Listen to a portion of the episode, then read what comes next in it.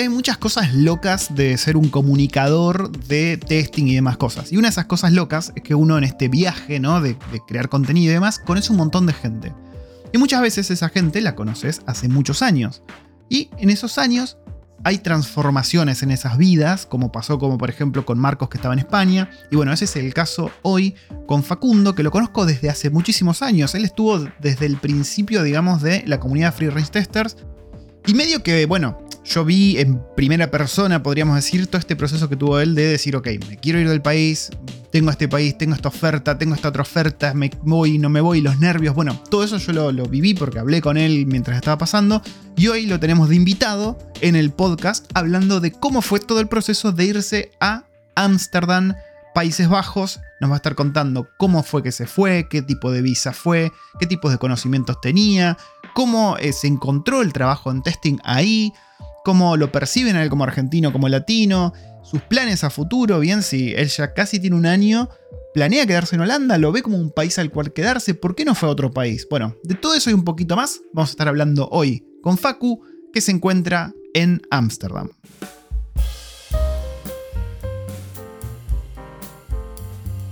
Bienvenidos gente, estamos en un nuevo capítulo de Testers por el Mundo y hoy estoy con un invitado que yo creo que lo conozco hace años. A ver, cuando digo lo conozco, no es que lo conozco en persona, pero yo creo que hablo hace años con él.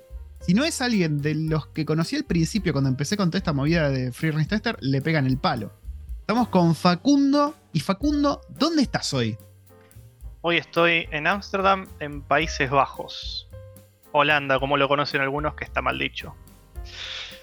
Ah, ¿está mal dicho Holanda? Sí, Holanda es uno de los países de Países Bajos. Entonces es como una es como está dividido, Holanda Norte, Holanda Sur. Ah, para toda mi vida fue una mentira. Holanda Norte, Holanda Sur. Sí, sí, son hay diferentes países acá adentro. Por más chiquito que sea provincias, dije, países vengo diciendo cualquier verdura. ¿Y vos estás en Holanda Norte o Holanda Sur, perdón? Holanda Norte. Holanda Norte. es como en todos otros países que la parte del norte es la parte rica, ¿viste? Como Italia. Estoy en la parte más suburbana. Todo No sabría decirte si es la parte rica, honestamente. Es la verdad. Debe ser todo rico igual. Em, te iba a decir, bueno, como le estaba contando, yo hace un montón que vengo hablando con Facu. Facu estaba en Argentina cuando empezamos a hablar. Y bueno, con los años empezó a gestar esta idea. Vos te estuviste por ir a otro lugar. Ahora vamos a hablar un poco de todo ese proceso.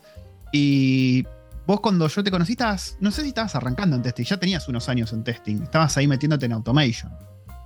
Irónicamente no tenía unos años. Hice... Fui contratado como tester manual inicialmente, ¿viste? Y me estaba aburriendo, me estaba aburriendo, me estaba aburriendo. Y si querés te cuento la historia desde ahora, pero es muy gracioso cómo empecé con Automation.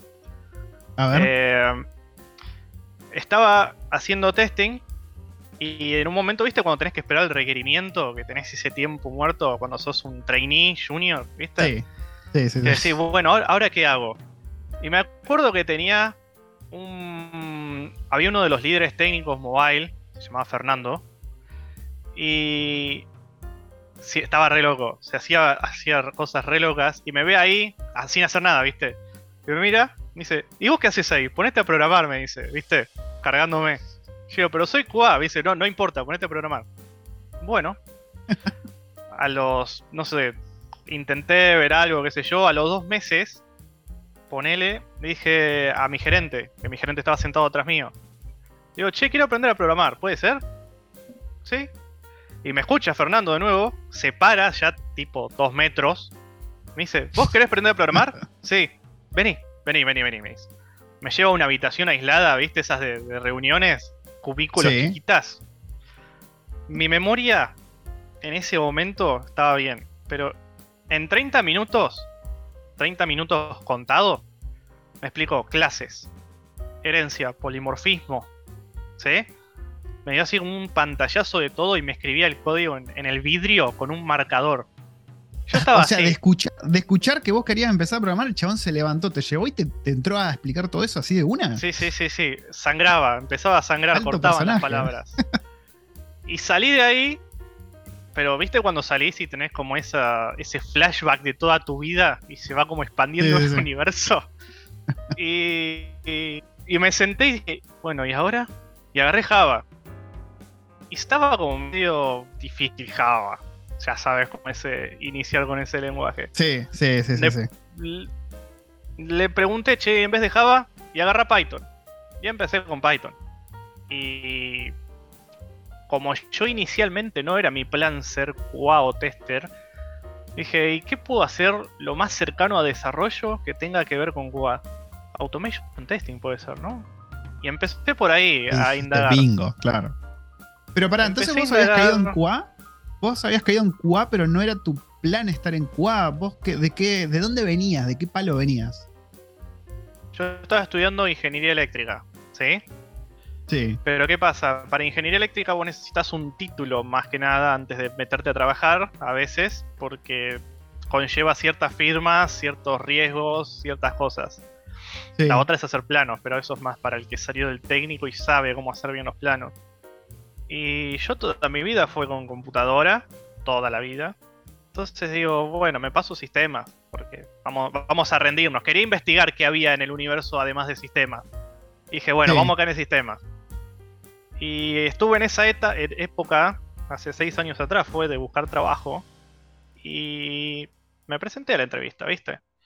Una entrevista de esas grupales que juntan a la gente y dice, bueno, vamos a hablar de esto, de aquello. ¿Alguien sabe lo que es testing? Y yo veo a la gente levantando la mano y, no. Bueno, testing es esto, esto, aquello. Y era como una escuelita, ¿viste? Como esas academias que se hacen. Sí, sí, sí, sí, que los preparan y los mejorcitos se los quedan y los empiezan ya a exprimir, digamos, como Exactamente eso, exactamente eso. Trainee, en ese momento era trainee. Y hice una de las escuelitas. Yo me acuerdo que me agarró como el, el, el patatúk de empezar a chusmear, ¿viste? Con, según lo que me explicaban. Y me acuerdo que a uno de los que me estaba explicando ahí lo volví tan loco que ese tipo, a preguntas, tipo quedó agotado, ¿viste? Quedó, quedó detonado. Hasta el día de hoy se acuerda y me lo remarca todos los días. Y así empecé como tester en general caí en una entrevista pensando que yo era de, que era de desarrollo la entrevista. no, era de QA. Nada que ver. ¿Y, tu, carrera de, tu carrera de ingeniería eléctrica quedó trunca o la llegaste a terminar? Porque viste que siempre, como caemos por accidente en testing, en algún momento tenés que decidir, termino la carrera, me sigo haciendo testing, que es lo que me está pagando, digamos. ¿Cómo fue eso? Y la verdad que cuando hice el cambio de carrera, como yo me metí en ingeniería porque sabía que me gustaba, tuve la grandiosa idea de hacer las materias que son homólogas a todas las carreras. Hmm. Entonces, ah. hacía análisis 1, que es lo mismo para todas, álgebra, que es lo mismo para todas, y agarraba una de las materias específicas. Cuando me di cuenta estaba esquivando todas las de ingeniería eléctrica. Las estaba esquivando y no las quería ni ver.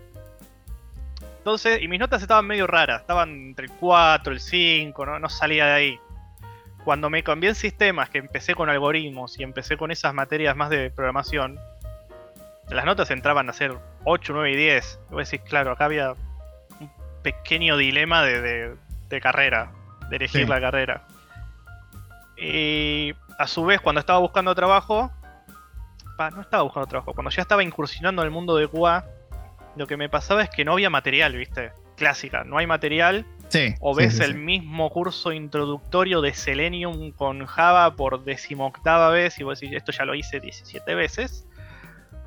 Entonces empecé a publicar código en LinkedIn, pero fue código de iniciar el WebDriver, hacer un GoTo, etc. Y ahí fue cuando apareciste vos, que aparecieron, Pablo Soifer también apareció, apareció un conocido más, que empezaron como a comentar sobre eso es cuando yo empecé como el contacto de seguir, porque si es la gente con experiencia me conviene seguirla. Entonces, a lo largo de estos seis años que ya tengo en la carrera, soy como una especie de, conjunción entre todas las influencias de los distintos líderes que tuve. Los líderes técnicos de programación y la gente de UA que estaba en LinkedIn. Y hasta el día de hoy soy como una plaga, porque yo estoy en el día más normal y vos, como me decís vos, que estoy en todos lados, agarro un snippet de código, te lo tiro por el chat y ahí es cuando la otra persona dice, está bien, o arregla esto porque es un asco. Entonces en el arregla esto porque es un asco y estoy aprendiendo yo a hacer las cosas mejor. Y así fui aprendiendo a lo largo de los años en Guam. Sí, y es una muy buena manera. Es una muy buena manera. Y vos, desde este comienzo que tuviste, ¿no? Vos te, metiste en QA, de repente te encontraste con Automation, ahí medio por accidente, medio revelación, empezaste a hacer Automation. ¿Y a los cuántos años o, o cómo fue el proceso de decir, ok, me quiero ir? O sea, Argentina no va, o no sé cómo habrá sido tu proceso de decir, ok, vamos para otro lado, hay otros horizontes. ¿Cómo fue eso? Fue justo cuando empecé a trabajar. Fue un plan de cinco años, dije, voy a hacer un plan y en cinco años me voy. Y lo ah, tenías así el norte, literalmente el norte marcado. No sé por qué, pero dije, yo me quiero ir, entonces voy a estudiar para irme. Y me puse a estudiar Q-Automation a dos manos y yo dije, ¿cuánto, tardo en, ¿cuánto tardaría una persona normal en ser de junior a senior? Y vi más o menos leyendo artículos que el promedio puede ser de 5 años, 6 años, algunos más, otros menos. Sí. bueno, vamos a marcar un promedio, 5 años. Dale. Y mi carrera de QA fue muy extraña. Porque yo empecé como tester manual junior. ¿Sí? Sí. Al, año y medio pasé a ser QA Automation semi-senior. Claro, tuviste así como un salto exponencial. Claro, me llevaron de los pelos y a las piñas. Y en ese momento me acuerdo que el equipo de Juan, el segundo trabajo, era yo solo. O sea, el Automator. Tenía una QA manual que me ayudaba con la parte de business. Pero el líder técnico era el que me ayudaba con el código. Pero el resto arreglate vos. Tenía, tenía que mirar qué hacía. Sí, sí, me cambiaron el lenguaje totalmente. sí, es un quilombo cuando sos el único y haciendo todo junto. Sí. Em, Fue divertido, pero sí. Sí, sí, porque aprendes, aprendes rápido. Bueno, está tu caso. Acá se ve clarito que cuando ves hacia los ponchazos, una de dos. O morís en el camino o sobrevivís y terminás subiendo más rápido, digamos. Y vos comentás que tenías cinco años, hiciste un plan de cinco años. Me imagino yo ¿no? Conociéndote que en cinco años pasaron infinidad de países por tus planes, porque en cinco años me imagino que te empezaste a ver cómo es vivir en tal lado, cómo es allá, cómo es allá, o no, o, fue algo que dijiste, bueno, en cinco años, cuando yo ya tenga esa experiencia, ahí me mando y ahí me preocuparé por ver dónde cazzo voy a ir. ¿Cómo fue? ¿Ya tenías fichado? ¿Viste un montón de países? La, la, segunda, más que nada, porque dije, primero agarremos la experiencia y después, según cómo está el mundo, vamos a ver a dónde vamos. Entonces empecé a investigar países. Inicialmente era Estonia, ¿sí? Me acuerdo, porque había, me acuerdo. Había posibilidades porque es un país donde se necesita gente, es un país con condiciones climáticas medio adversas a veces, entonces la población también envejece y van como importando gente. Después también consideraba Canadá, pero las condiciones de entrar ahí eran bastante violentas. Nueva Zelanda, pero ¿qué pasa? Nueva Zelanda vino la pandemia, me mandaron un mail del gobierno y me dijeron, cerramos las fronteras hasta que termine. dije, ah, me mató. Bueno, Australia, está bien. Y más o menos investigaba a ver qué onda. Pero llegado el año que dije me quiero ir, empecé a tirar por continente, tipo Europa, y después fui a Canadá y investigué así pero la oportunidad que tuve de Países Bajos, yo no la busqué, sino que me buscaron. Y fue muy random y pensé que estaba cayendo en un scam. no. ¿Por dónde te, encontraron? O sea, ¿cómo, ¿cómo fue? ¿Por dónde te cayó esa oportunidad? Porque vos estás tirando currículum, ¿no? Pero este no vino como respuesta de uno de los currículum que tiraste. ¿Te cayó de dónde? Me cayó por LinkedIn. Y yo estaba haciendo el proceso de una entrevista para Estonia en ese momento, porque me había caído Estonia primero. Sí. Y cuando estaba a mitad del proceso, aparece un holandés errante por LinkedIn y me dice, ¿querés un trabajo? Y yo lo miraba, este me está... Tipo, tipo, el Harry Potter en el auto, ¿viste? ¿Querés un poco de magia? Te estaba claro. Entonces yo estaba, digo, no sé qué, me parece que... bueno, vamos a seguirle el juego. ¿Qué sé yo? Sí, dale, le digo. Y me manda con otro tipo. Y este otro tipo tenía como el, estudio, las credenciales, trabajaba para y era freelance, ¿viste? Bueno, vamos a ver. Y me hace una entrevista, y la entrevista es normal, qué sé yo. Y bueno, vamos a hacer la entrevista técnica. Te vamos a comunicar con la jefa de recursos humanos y para la entrevista técnica, ¿viste? Y me comunico, me dice el nombre de la empresa, todo, yo la busco en internet. Una empresa de solo de QA, consultora de QA y de seguridad informática. Entonces digo, ¿Qué, qué, loco, solo QA. Solo QA y seguridad informática. Entonces digo, bueno, existe, no me están queriendo tomar el pelo, ¿viste? Y vos ya te imaginabas con un riñón menos, me imagino, algo yo así. Yo me imaginaba, dije, me va a pedir, me decir, no sé, antes de empezar el trámite te tengo que pedir 2.000 euros para hacer esto, ¿viste? Sí, sí, La, la, típica que te hacen, me quedó la valija tancada en. Bueno, hice la entrevista. La entrevista fue la clásica, haceme un framework de UI, de API, pasalo por pipelines, haceme un reporte y contame cómo lo hiciste. Bueno, en ese ¿Cuánto momento. tiempo te dieron para eso?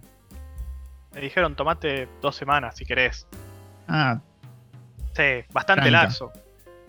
Y conociéndome, con lo manija que soy, lo saqué en ocho horas. Sí, de corrido.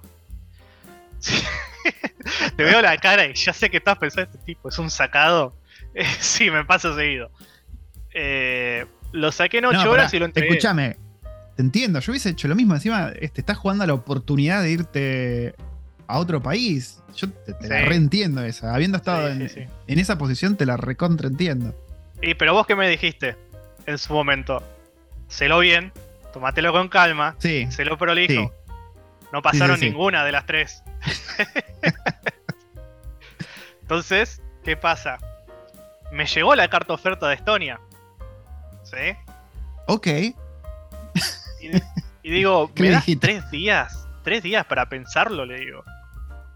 Ah, en esos tres días. Qué bien que estuviste. Estuviste ahí jugando a dos puntas, bien, muy bien. Sí, muy bien, Entonces, fui con los de Holanda, le dije, te hago esto, pero necesito urgente la respuesta porque, tomá, le digo, tengo esto. Claro. El holandés desapareció, me dijo, dame un toque. Desapareció. A las cuatro horas aparece y tiene el sí en la mano. Porque yo había tenido la entrevista después. Me dice, sí, vení para acá. Bueno. Agarré los dos ofertas. Y dije, a ver, ¿qué país es el mejor? ¿En qué me beneficio mejor? ¿Viste cuando empezás a pegar todo en la pared y le cruzás los hilos? Tipo, tratando de explicar una... Algo. Encima tenés que decidir rápido. A ver, generalmente cuando estás en este proceso, te pueden saber videíto de Pepito que vive en Estonia, Pepito que vive en Holanda. Vos no tuviste tiempo de nada. Yo, no, yo lo agarré, empecé a mirar los sitios. Tulipanes, Estonia, no sé, osos, no sé qué hay en Estonia, pero. La verdad que no sé, nieve y. mucha nieve. Y poca, seis meses de oscuridad. No sé. Uf. Em, no, no sé si están así, pero sé que es el invierno bastante crudo. Y puse todo así en la mesa y dije, bueno, lo que más me interesó es Holanda. ¿Qué hablan? Neerlandés. Ok. Mm, ¿Qué pasa? Pero el país es 90% bilingüe. Ok. ¿Con qué? Con el inglés. Vamos. Bien. Unión Europea, uno de los mayores sueldos en la región. Vamos. Elegimos Holanda. Perfecto. Perfecto. Y vos, vos te fuiste en pareja. ¿Bien? Y esta es una pregunta importante para cualquiera que esté pensando en rajar si estás en pareja. Me imagino que tu pareja ya estaba haciéndose la idea, ¿no? De que se podían ir a uno u otro lugar, entonces ya más o menos la cabeza estaba. Pero ¿cómo fue el momento que le decís, Chuchi, nos vamos para Holanda? o sea, no, no hay momento de elegir nada. Vamos. Claro. Eh, nosotros ya vivimos juntos. Y ella, desde el primer momento que empecé a trabajar de QA, yo ya le había dicho, me quiero ir. Entonces ella estaba con la idea de que yo me quería ir. ¿Qué pasa? Ella es la, jefa de inteligencia. Entonces le dije, me di vuelta, investigame Holanda y Estonia. Agarró la notebook, ta, ta, ta, video, YouTube, video, como decís vos, ¿viste? Sí, y sí, después lo comparamos, sí, Holanda. Vamos por Holanda. Ganó por goleada Holanda. Sí. Em, yo no conozco, conozco muy pocos holandeses, conozco muchos sudafricanos que tienen mucha cosa holandesa, ¿no? Ellos hablan el afrikaans, que es como una mezcla rara de holandés y cosas autóctonas de ahí. ¿Qué choque cultural te encontraste vos? ¿No? Empezaste a trabajar ahí, una empresa para testing holandesa. Primero que nada te quiero preguntar, ¿es una empresa que tiene gente de todos lados o te encontraste vos ahí, argentino, entre todos holandeses? Es multicultural, así que cuando entré me dijeron, tenés gente de Brasil, tenés gente de Egipto, tenés gente de Turquía, gente de Sudáfrica, gente de Colombia. Y tenemos unas personas en México, en Costa Rica y otra sede en España.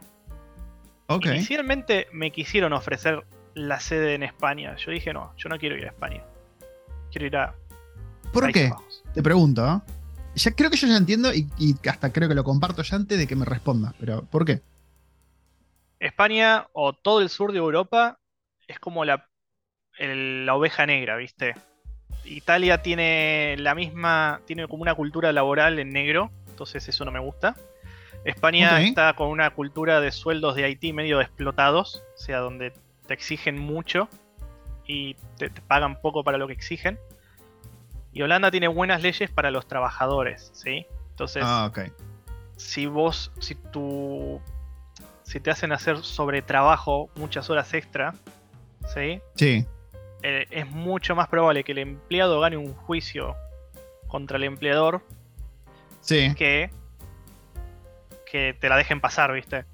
Entonces, todos mis managers eh, tienen como, ¿querés trabajar más? Trabajar, no te lo recomiendo.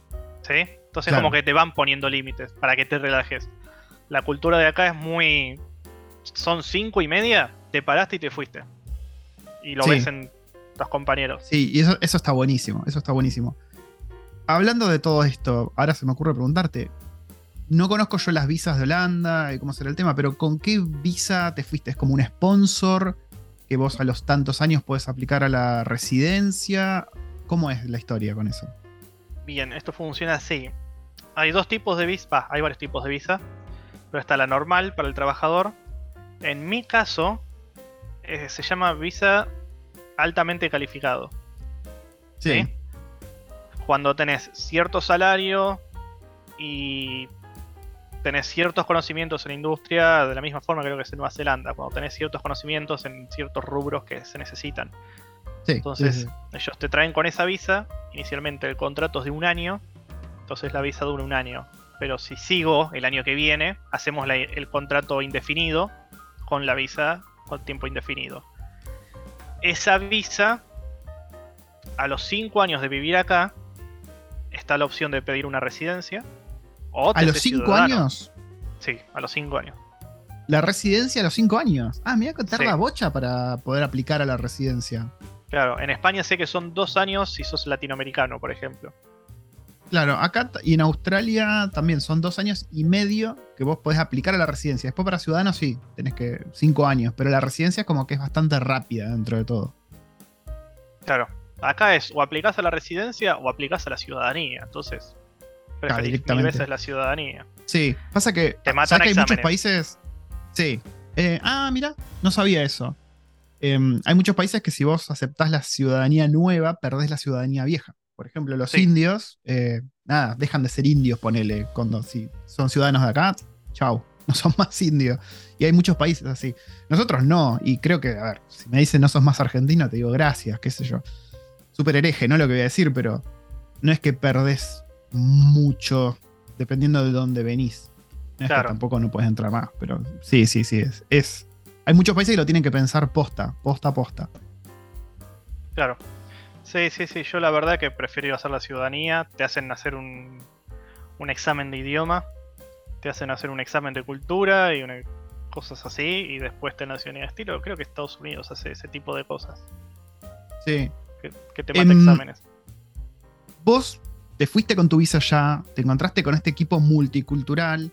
¿Qué onda los filtros de Holanda? O sea, cuando vos te, encontraste ya laburando allá, ¿te encontraste con que son todos unos cracks of the universe en testing o te encontraste que hay una cosa así medio chota, medio vende humo, que entran así medio por un tubo por necesidad, porque el país necesita testers? Te diste cuenta que el nivel no es tan top como por ahí uno se piensa que es afuera de, de Latinoamérica. A ver, según con la jerarquía que vengas, yo veo algunos de mis compañeros que saben una banda. Ahora mm. tenemos un nuevo CTO que es una es como muy horizontal la empresa, ¿viste? Entonces un día me paro y le mando un mensaje en Slack al CEO y me responde. No pasa nada. Y de la misma forma con el CTO. Entonces en un momento necesitaba como un poco de guía. Y ahí fue cuando me dijo, empecé a estudiar Docker. Empecé a estudiar Docker, bueno, voy con un compañero que se dedica a seguridad informática, me tira a tomar el kit, léete esto, te va a servir. Eh, hay de todo, la verdad. Hay de todo, son bastante resilientes, puede ser. O sea, que se agarran con cualquier cosa y lo tratan de sacar. Y eso es lo, que, lo que me gusta. Eso está bueno. O sea, no te encontraste gente. Pues, a ver, te tiro contexto. Yo acá me encontré con que hay mucho asiático que no tienen un buen nivel, pero dicen, sí, yo sé hacer esto, y están ahí medio de, planta, de cono, pero el nivel no es bueno acá. Salvo que te encuentres con otros latinos, que ahí sí el nivel suele ser bueno. Cuando te encontrás con indios, todo bien con ellos, pero sí, cuando te encontrás con indios o chinos, generalmente el nivel es malo. De hecho, acá están mal conceptuados. Cuando te cae un currículum, los managers hacen un poco más un bollito y lo pasan de largo, ¿viste? Eh, por eso te preguntaba si allá te encontraste con que capaz que no, capaz que se encuentra, qué sé yo, ese egipcio que mencionaste, el turco, tienen todos buen nivel. Sí, la verdad que yo considero que sí. El turco que tengo, va, tenemos varios, pero tengo uno con el que me hablo seguido, que el tipo es una máquina en Java, pero te saca, te hace hacks con el lenguaje que vos decís. No se me ocurre ni de Eso está bueno, eso está bueno. Eh, después tenemos indios. Hay una de las managers que es India. Y es como un, ejército en una sola persona. O sea, tiene, es muy prolija todo, te pasa los ojos sobre el código así, de arriba abajo, y te dice, bueno, esto le falta esto, hacele esto, bla, bla, bla. Sí. Perfecto. Y yo como soy nuevito y todavía no, no conozco a todos lo que hacen todo, eh, soy el que más, eh, no sé, el que más síndrome de impostor puede llegar a tener, me parece, ¿no? Pero no trabajo con ellos todo el tiempo. Entonces, yo tengo mi propio cliente con los propios problemas de mi cliente y puedo recurrir a mis compañeros, está bien, pero ellos también están hasta las manos con otro cliente, ¿viste? Entonces, sí, sí, sí, sí. me da un poco de cosa ir a molestarlo. Vos sos el argentino ahí. Soy ¿Cómo el percibe el holandés, o, a ver, no solamente el holandés, ¿no? Porque vos estás en una empresa multicultural. ¿Cómo te ven allá vos, que sos argentino, latino? ¿Cómo te ven? ¿Cómo te tratan? ¿Sentís que hay... A ver, vamos a decirlo, ¿no? ¿Sentís que hay racismo? Capaz que no. ¿Hay racismo a otros pueblos? ¿Cómo percibís vos eso? ¿En la empresa o en la ciudad en general? En la empresa y en, en la ciudad en general. Bien. En la empresa, cuando empecé a trabajar, me confundieron con un holandés. ¿Sí? Porque tengo una personalidad de hablar todo y ser directo, ¿viste? O sea, yo no te endulzo las palabras y tampoco te voy buscando la vuelta. Yo digo, necesito esto o esto me parece así y lo tiro. Los holandeses son así. Son así, son directos. No te tratan mal, ¿viste? Los sudafricanos también. Claro. Pero no es como el inglés que te dice, bueno, podríamos hacer esto así, de otra manera. Esto es. No, lo hacemos así. Sí. Cero diplomacia, sí, sí, sí. Claro. Me confundieron con un holandés por eso, por comunicarme así. Estoy bien visto, creo yo, porque me lo han dicho, porque me gusta hacer las cosas. Entonces, estuve aportando, no sé, uno de los directores. Eh, tenemos 10 minutos. Uno de los directores, eh, tuve conversaciones, aporté en su aplicación, le gustó el feedback.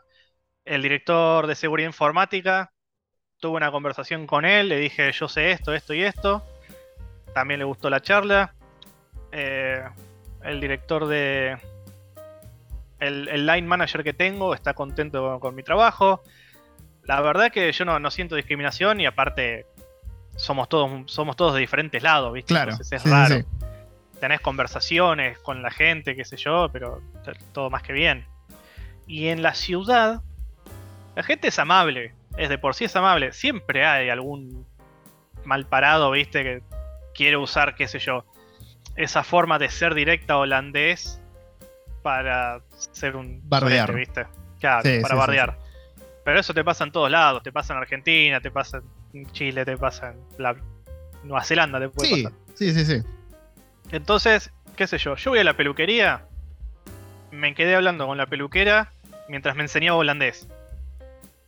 Está bien, es copada. La gente en la calle, capaz, estás caminando, hay gente que todo bien, te pasa por al lado, pero si no hay gente mayor principalmente que te saluda en holandés. Y voy a decir, ¿por qué me saluda? es normal de ellos. Te, saluda, dice hello. Claro. Y sigue su camino. Lo que sí son eh, de grupo de amigos cerrado. ¿sí? Es raro que te puedas integrar en su grupo de amigos, más si no sabes el idioma. Pero bueno. Sí, sí, sí.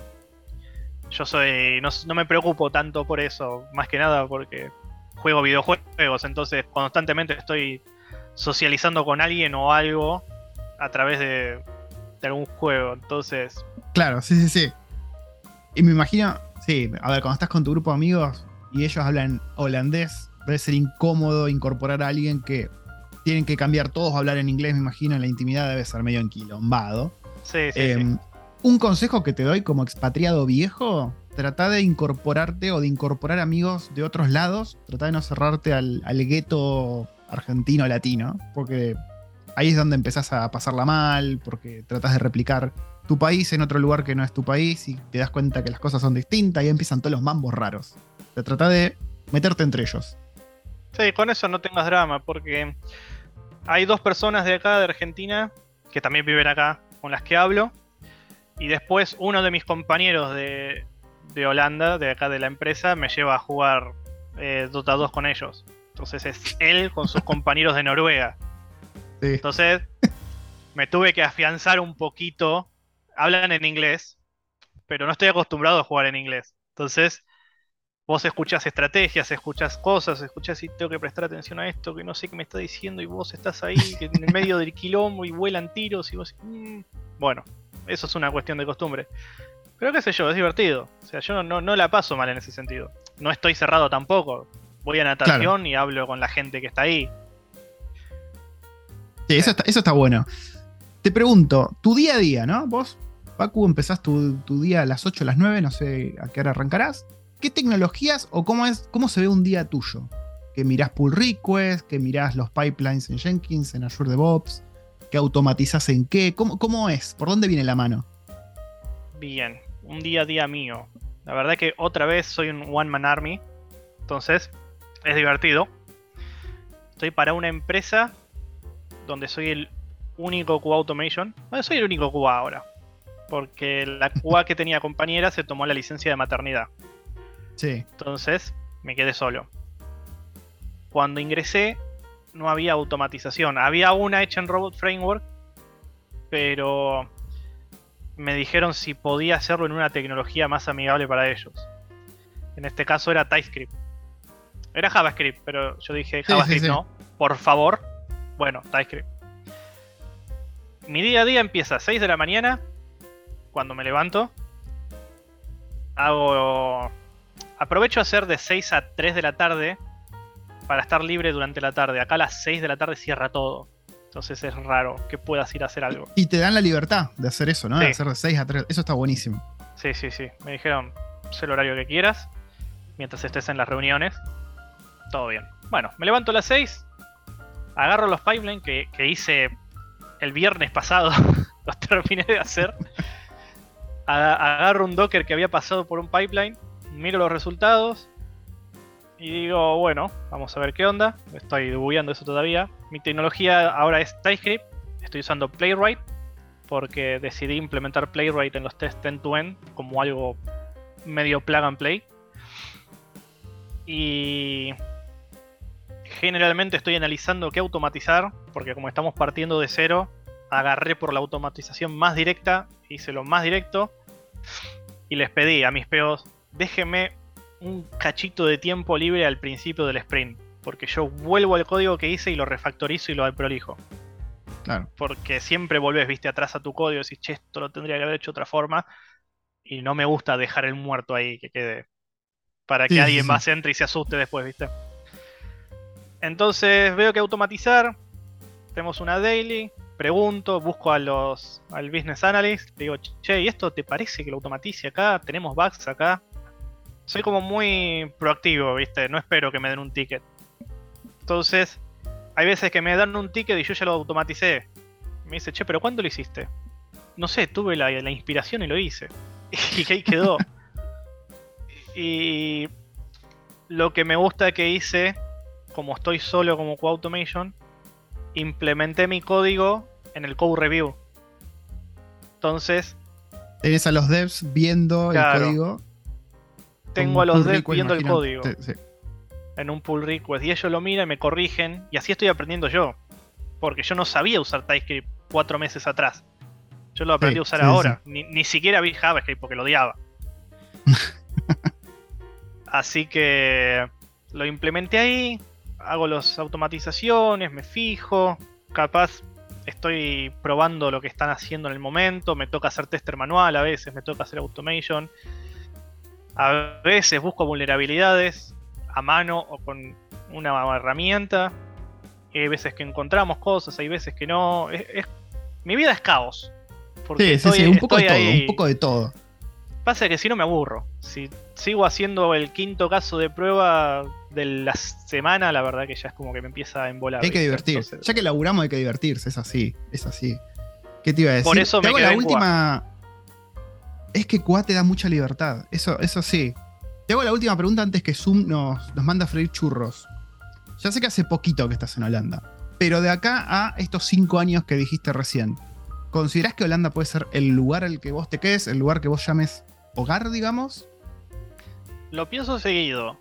¿Sabes que lo que puedo hacer, que es lo mejor que puedo hacer? Mi tiempo ya está corriendo acá. Ya estoy en el primer año. ¿Sí? Ponele que no me gusta Holanda. Si me voy, qué sé yo. Ponele que es España. ¿Voy a de mm. nuevo a esperar los dos años que tengo que esperar? ¿O puedo hacer cinco años acá? conseguir la ciudadanía y tengo un pasaporte de Unión Europea. ¿Cuántos países se me habilitaron ahí? Para yo simplemente viajar, sentarme y si quiero vivir acá. Claves banderita, ¿viste? Sí, sí, sí. Entonces, a motivos de practicidad, me puedo quedar acá, a menos que, qué sé yo, caiga un meteorito en Holanda y lo desaparezca me conviene quedarme acá ya que el tiempo está corriendo. Sí, y que no es un país feo para vivir, digamos, no es que lo estás padeciendo. Claro, yo estoy viviendo mi vida súper normal. A, diferencia de lo que me pasaba en Argentina, acá a la calle salgo de noche, salgo con el reloj en la muñeca o salgo con el celular, lo miro y no tengo drama. Y no pasa nada. Entonces, digo, che, me tengo que comprar algo para el trabajo, una máquina nueva, algo. Voy y lo hago. Lo haces. Tal cual. Sí, sí, sí. Esa tranquilidad es, impagable. Es impagable. Facu, te voy a agradecer mil eh, haberte juntado. Deberíamos juntarnos más seguido a hablar, pero, o sea, fuera de lo que es grabar y eso. Em, yo creo que está bueno que nos juntemos los que nos fuimos, porque hay un montón de cosas en las que nos podemos ayudar. Hay consejos, hay, hay, experiencias que le vienen bien saberse. Eh, y creo que ahí hay mucho para compartir. Te agradezco mil. La verdad que siempre es un gusto hablar con vos. Hablamos, siempre hablamos de código, de cosas muy técnicas en las redes, eh, con opiniones polémicas. Pero estuvo bueno conocer al, Facu persona atrás del código. al, Padawan. Al Padawan, sí, no, pero ya no sos más un Padawan. Estás ahí del, maestro Jedi. Sí, Escúchame. Estamos llegando. Falta, falta.